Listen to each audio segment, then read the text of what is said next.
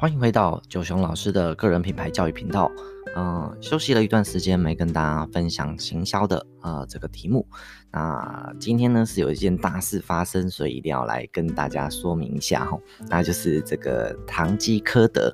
哦，那日本叫 Don Quijote，那它的这种新的店型针对海外展店呢叫东东 Donki 啊，终于来到台北西门町开店了。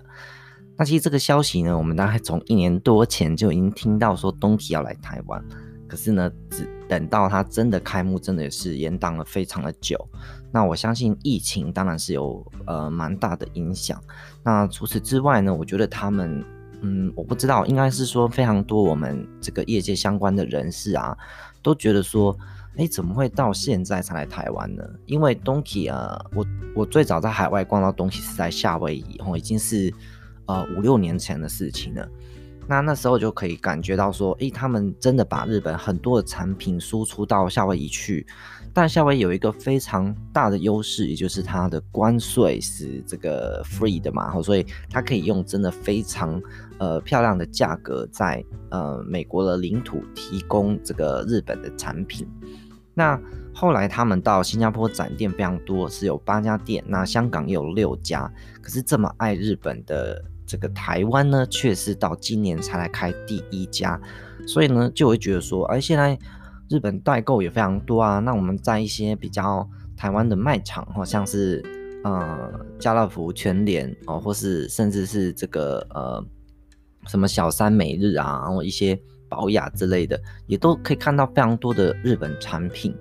那还有需要东体来台湾开幕吗？哦。当时这种感觉是非常强的，而且现在像是哦虾皮啊、什么 PC Home、某某这种电商上面也是有非常多的这种日本的产品。那甚至是我们身边更身边的哦，现在这个 Uber Eats 还是 Foodpanda 的这生鲜食品的外送哦，其实里面也有一些日本的产品啊。所以日本产品在我们的生活中已经可以说是占了一个地位。那说真的，就是如果你长期在使用的话，对你来说就是买东西就是成本嘛。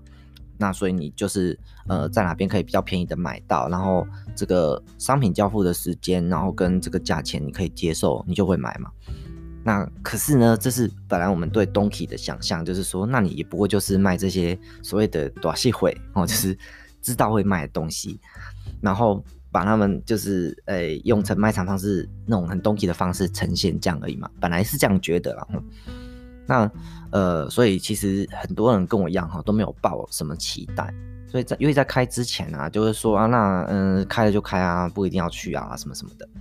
然后后来，其实我本来是也没有要去要去采访的哦。那是这个自由时报的好朋友呢，就是邀约我说，他们想要做一个观点是哦，这个达人视角，就是像我们这种很常去日本的，可不可以给那个观点？那他本来就因为我们我们已经认识蛮久，他以前是跑那个旅游线的记者。他以前做那个自由副刊的，那现在他就是跑到这个影音来这边做影音的，所以他希望我可以呃跟他一起去。然后我就本来想说，嗯，因为本来正式开幕十九号嘛，我想说开幕要人挤人，还要进去逛完之后还要给他采访这样子。呃，如果我专程上去的话，我觉得我好像很亏这样子，所以我一开始没有答应。后来听说前一天可以呃这个让媒体先进去采访，而且是就是那种。相对上就是没有太多，嗯，外面的客人的嘛，所以呃会是比较舒畅的状态。那我就觉得，哎，这样还不错啊。我也想要了解一下他们来台湾做了什么样子的努力，因为嗯也到这么久，然后加上就是已经刚刚提到，就是日本商品在台湾通路已经相对成熟的这个状态之下，他要怎么样去走出一条自己的路哈？所以我还是有点兴趣的。然后刚好呃十七号在台北有那个高知的演讲嘛，所以我就多留一天。然后就是为了这个采访 Donki 吼，特别呃留在台北这样子。好，那那天就去了哈。其实呃是是真的蛮盛大，因为那记者会哈，那个会场非常小，然后 真的是挤爆，挤到就是每个人要走路都不太可能哈。那因为那个副市长也有来嘛，那有一些呃政治人物跟一些发展协会的人然后人士哈，高层有来就对了，所以就是真的是挤爆这样子吼。然后那时候我就听到那个他们在台湾的董事长说一句话，说，呃，我们知道台湾的呃这个朋友，呃，特别喜欢日本的这个饮食方面的东西哈，喜欢日本的食物，所以呢，他花了非常多的精神跟力气，在把他们生鲜跟熟食的卖场做好。然后说，请我们可以期待这个部分。然后我就想说，诶，那跟日本的 Donki 真的蛮不一样的诶，虽然就是有部分几家东体现在也有所谓的生鲜熟食区啦，但是毕竟是少数嘛，大部分他们还是以日用杂货，然后。特别是呃那种那种破盘价，然后就是比较便宜，然后可以可能跟网络购物很接近的价钱，可以在卖场看到为主。那当然，其实也有一些有有超市嘛，超市型的，可是他们只是零食啊、干货那些为主，调味料等等是没有放那么多生鲜的。那所以台湾店是以这为主。我我当初在想说，生鲜大概大概就是一些和牛、水产类的为主吧。那我想可能是这样，然后。就听一听，嗯，真的就轮到我们这个采访的人可以进去逛的时候，然后他其实里面做的蛮好的，就是呃，我说采访的动线啊，这跟这跟大家直接去逛的时候可能是非常不一样。那我觉得他采访动线做的还不错，就是反正进去之后就是一条路弯位就对了，然后让你就是不会往回走。那它就是分成一到三楼嘛，那三楼是呃美妆品，然后呃零食，然后那个生活用品，有一点点家电，然后美容家电，然后一些什么那个矽藻土那种生活的，然后运动用品，然后跟成人区吼，非常小的成人区，然后还有玩具。那二楼就是生鲜熟食，然后零食饮料这样子。然后那个一楼呢，则是所谓的基安商品，就是超便宜的商品，跟一些就是让你会看了就想抓着买的那种，对啊，就是做这样。然后其实我真的很要跟大家说，这是他们的呃让我最佩服的地方，就是他的呃第一点是那个他把原汁原味的那种呃 Donki 式的陈列拿到台湾来。那东西式陈列是什么？就是。杂乱有章，就看起来很乱，可是它其实又有系统，而且它会在有一些所谓的目玉商品，就是那种叫什么比较吸睛的商品，会放在好几个角落，不会只在一个地方出现。我觉得所有就是在台湾做卖场的朋友，都可以去 Donki 学习他们怎么样陈陈列的。然后而且呢，他们就是有那个店员手工制作的那个 POP，就是大家有没有去逛过日本就知道，就是。我们台湾有的也会学啦，可是，可是我觉得以前 POP 那种做最好就是书店，因为他会有那个店员把那个书的内容稍微介绍一下，心得稍微介绍一下那种感觉。那所以他其实是用手写的，把那个零食的口感或者怎么样把它写出来，不是只写价钱便宜，还把那种它的风味有点在介绍它这样子。我觉得这是第一个让我看到非常吸睛的。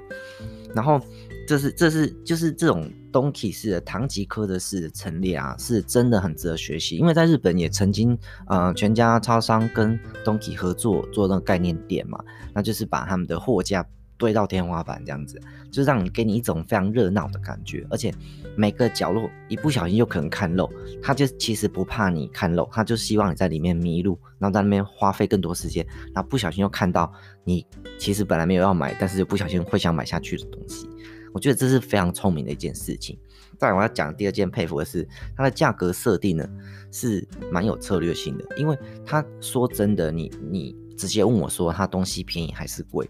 这个我觉得很难回答的原因是因为真的有贵有便宜，有的真的是比虾皮上，我我现场就是虾皮搜寻来比价，诶，发现比虾皮还便宜的也有，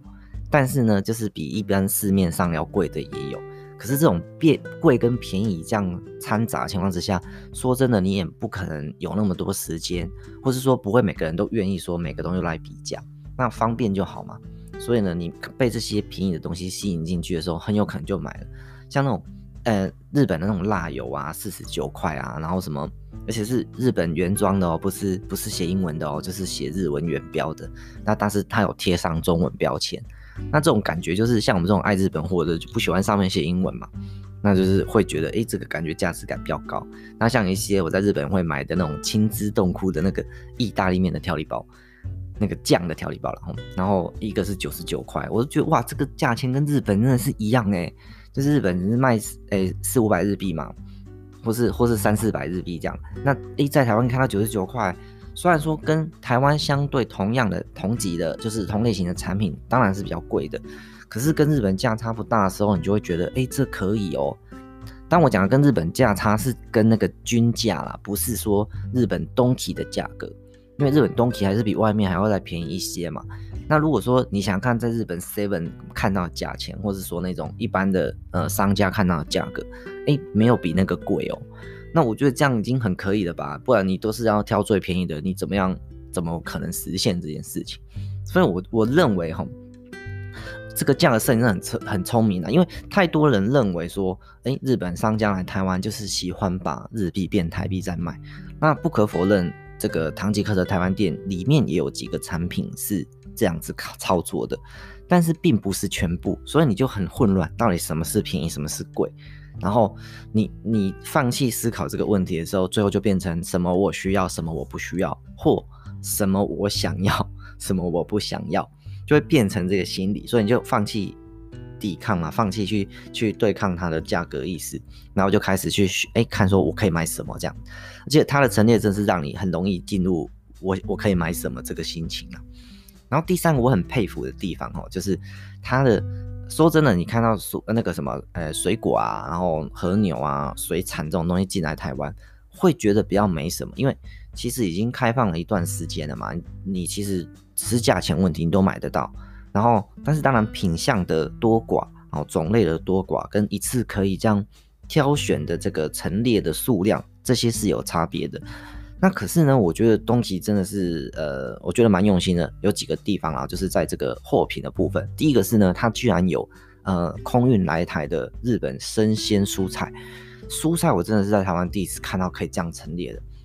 哦，有这种包心菜啊，那种 lettuce 有没有？那个 sunny lettuce 啊，台湾真的很难买到水菜啊，京都水菜那种。然后诶，高知的屁嘛，那个青椒，然后什么呃九州产的这个这个地瓜哦，或者是那个那个。红萝卜、洋葱、香菇，连那种五菇那种买大给，竟然都有日本产的，这真是让我太惊讶。连那个高丽菜 cabbage 都有日本产的，而且高丽菜还很贴心，帮你切一半，就是二分之一 size，这样你让你比较好买下去。这样那个价钱跟就是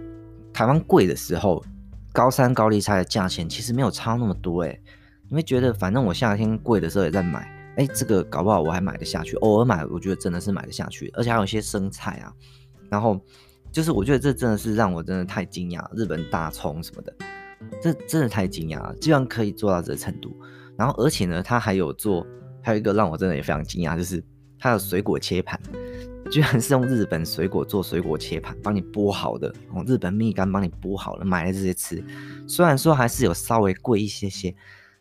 但是你。哎、就像去水果店买一个四十九块的那种水果盘这样子，你现在是用两倍价钱可以买到日本水果，欸，哎，这真的很吸引人呢。等于是说，他把日本的水果呢，就看成是真的就是日常生活的东西嘛，他不是把它当精品在卖的，不是放在盒子里面让你就是只能只可远观不可亵玩焉那种感觉，不是，就完全是让人让你觉得你的生活就应该有这些东西那种感觉，这真的让我非常非常佩服。然后呢，从就是像呃和牛，日本和牛，如果你要真的找便宜的话，它是有后腿肉便宜到那种后腿肉排是一克只要三块钱左右的哦。它是我看它是三百六十克卖日那个台币一千块嘛，三百六十克的呃日本和牛后腿排。那你觉得这个东西叫贵还便宜？其实当然和牛这种东西品质大家很难分辨呐，你真的没有买过也很难说。我只能说他们还是蛮聪明在做这个定价策略，而且他今天就是不怕你。不怕你买，不怕你用，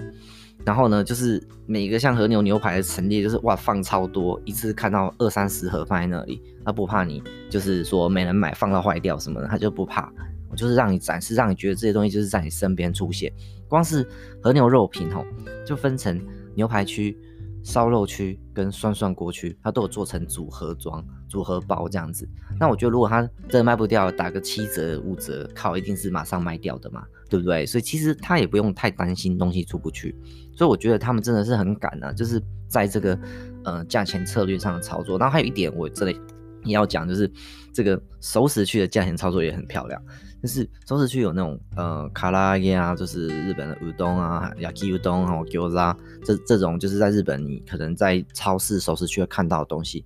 但是呢，它最便宜居然可以有五十九块的哦，四十九块还是三十几块的卡拉扬可以买。虽然说看起来就是不是很漂亮的部位，然后可能是比较小块的肉，但是呢，你就有那种铜板价都买到东西的感觉，就是真的太厉害。而且它的便当很多都是用到日本食材。 像 它有一个便当是用秋田米的，他就写高级便当，就用到秋田的米，就是让我有一种更厉害感，就是他真的希望你感受到日本，所以呢。日本的食材就真的是食材，他把它当成一种食材在处理，并不是说我今天就是哦一定要把它当高级或精品在卖。那你就会感觉说，其实如果这些东西的入手价那越来越接近我说，诶，我是不是愿意去把我家里的一部分的产品换成日本呢？譬如说你在家里都用味淋，那味淋用不多嘛，那你会考虑使用日本的味淋。那酱油你可能也不见得用很多啊，有时候煮日本食物，那你可能会买日本的酱油。就像这样子哦，一个一个东西，你可以把家里东西转换。那你喜欢吃辣，你会不会买日本辣油？你喜欢做面包，会不会买日本面粉？那我觉得他们这种操作是真的很厉害，让你觉得这个价格是可出手的，所以呢，你就会愿意去尝试，让你的生活中充满更多的日本。那我觉得这些就是我感受到的强项啊。然后最后要讲一点，就是那个吉安区和一楼吉安区哦，那它是。它这，我觉得那真是破盘价，你知道吗？像那种长得很像 Pocky 的那种饼干，那一个可能二十九块、三十九块，然后一个一一包那种像像雪素的那种仙贝米果，哎，卖五十块，那这是想赚什么钱的那种感觉？但是它就是要杀低，让有一些让你觉得很便宜，而且我觉得它有意识到那个 Daiso 大创哦，因为大创现在台湾不是卖四十九块嘛，那它有很多产品就卖三十九，甚至有三十、二十九的。那我觉得这这些想法真的是很厉害啦，反正就是他营造出那种便宜感觉嘛，对啊对啊。那让我呃最后哎还是要讲一下让我比较失望的点，哈比较失望的点是那个呃。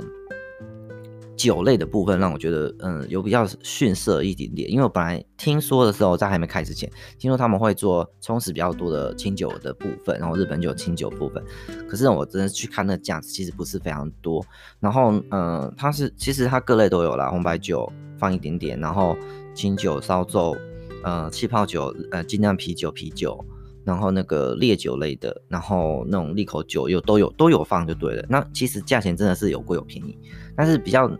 少见的像是芝多啊、响威士忌这种，哎、你有看得到哦，或是这有些真的杀蛮低的，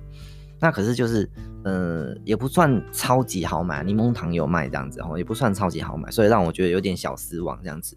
那不过呢，它就是偶尔都藏一些小惊喜、小确幸啊，就是在日本才能看到品牌，那就是有点像 Donkey 独家这样子，然后来这个卖场可以看到。那所以这是这是我的心得啦，优缺点都跟大家分享。那最后就是下一次哦，如果真的有机会，我真的很想去做深入的采访。我对他们对他们还有一个很佩服的事情，就是他们的物流，真的很想知道他们到底是怎么样能够这样每天天天是天天呢，还是一个礼拜三四次呢？空运这些蔬果哦，和牛这个活贝类哦，海鲜来到台湾。然后呢，他是怎么样处理这些没有卖完东西的？是打去做熟食吗？还是说员工餐呢？还是说有做什么样子的呃一个物流的卸货？就是整个包含废弃的机制是什么？这个我真的是太好奇了，我真的很想知道。呃，如果有机会或者大家朋友可以帮我介绍，有有了解到这一块的话，欢迎跟我介绍。我真的真的很想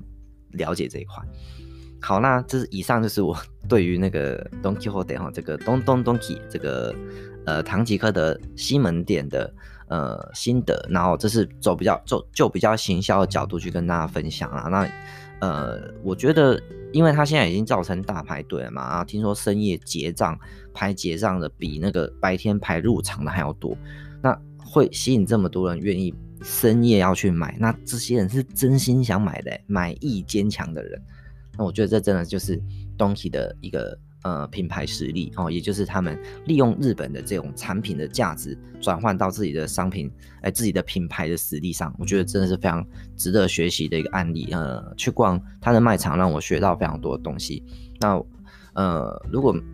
卖。最近因为这个人应该是超多，所以我暂时应该不会再走进去。可是呢，等到呃一段时间过去之后，呃，我会非常希望可以再去做更多学习，这样。那也也，我猜他们很快就会来去在台湾展店，因为呃只靠台北那么高的房租的地段吼，其实是不太容易赚钱。但如果他开台中啊、台南啊，或者是高雄啊这样子的分店的话，呃，开个大型路面店，我相信它回收速度会快非常多。好，那今天跟大家分享到这边，祝福大家有愉快的一天，拜拜。